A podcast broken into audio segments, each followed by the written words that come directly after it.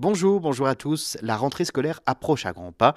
La préservation de l'environnement touche tous les sujets. Alors aujourd'hui, je vais donc vous donner quelques conseils pour préparer une rentrée scolaire écolo.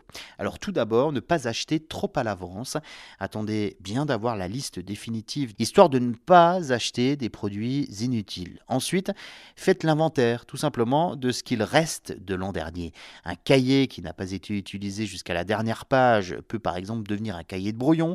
Pareil pour la trousse, gardez les stylos qui fonctionnent encore. Les professeurs euh, d'ailleurs maintenant sur les listes distribuées aux élèves. Pensez à réutiliser ce qui peut l'être. Pour le neuf, il existe aujourd'hui des couvertures cartonnées pour remplacer donc le, le fameux protège cahier en plastique.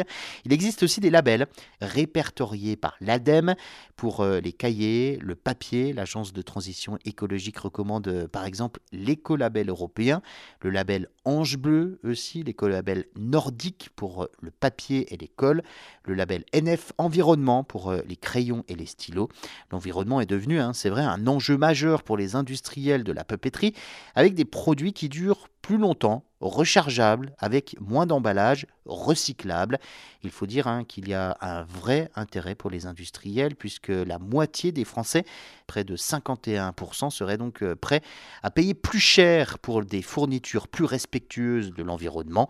Pour l'achat d'un sac ou d'un cartable, par exemple, il faut euh, acheter malin, privilégier la qualité, un sac solide, éviter le marketing pour qu'il dure beaucoup plus longtemps. Vous avez aussi les recycleries. Vous pouvez euh, trouver des fournitures, des cahiers, des feuilles, des trousses, des stylos et même des cartables d'occasion en très bon état et pas très cher. La seconde main, c'est très écologique et très économique. Côté transport, l'ADEME conseille de privilégier la marche à pied. 90% des enfants habitent à moins d'un kilomètre de leur école primaire, alors que la voiture reste, on vous le rappelle, le premier mode de transport scolaire à près de 30%. Pensez au pédibus qui permet donc de faire euh, accompagner un groupe d'enfants par un seul parent, ou encore au ramassage scolaire alternatif avec euh, le vélobus par exemple. Dans tous les cas, il y a également la marche, le vélo, les transports en commun qui sont possibles.